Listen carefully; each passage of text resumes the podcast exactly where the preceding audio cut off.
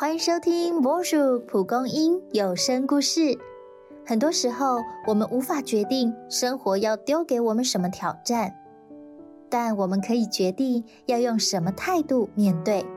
相信人人都有一种不落的期望，那就是明天的生活会更好。一起来听《天使也羡慕的生活》。有位韩国漫画家，下笔前不需打草稿，就能完成一幅令人惊艳的作品。他平时接触的人事物，至少都要画过一次。碰上不熟悉的主题，就上网查。因此，他创作的时候，所有练习印象都成为素材，随时都能提取生活记忆。我不禁想着。如果我的生活被当作素材，会是怎么样的一幅画呢？年少有为的商务人士 R 曾来找我谈心。R 从名校毕业，如今又在大企业上班，但他对现在的生活并不满意，因为从小到大，他一向顺从父母的安排，却从没想过自己要什么。听着 R 愤愤不平的倾诉，我问：“你想象中的未来是什么样子呢？”他说：“只要衣食无缺，不被压榨欺凌，这样就够了。”这个答案让我思考：多少人劳心劳力，只为了生存下来，人生却像缺了一块的拼图呢？背负各样的生存压力，却无法换来理想的生活，是多么辛苦的重担呐！曾有一间教堂，因为门票价格不菲，在欧洲引起热烈的讨论。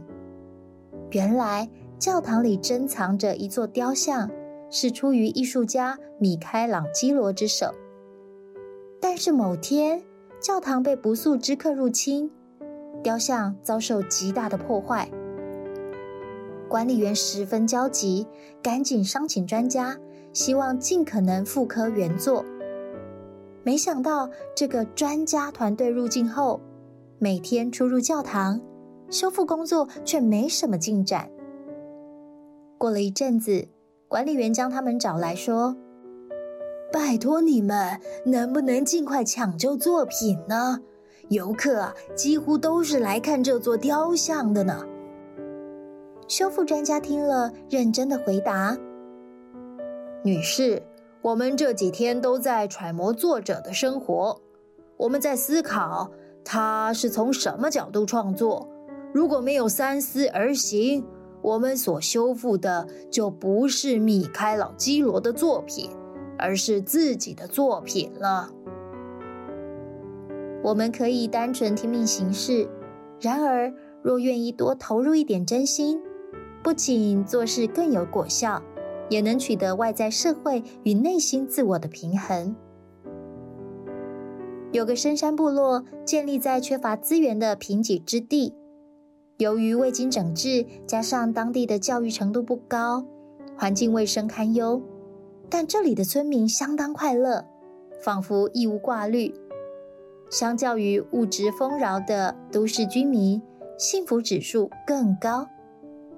社会学者非常好奇，展开了实地研究。某天，部落的农夫遗失工具，长老动员全村的人协寻。村民准备回报消息时，只见当事人如常在田里卖力的工作。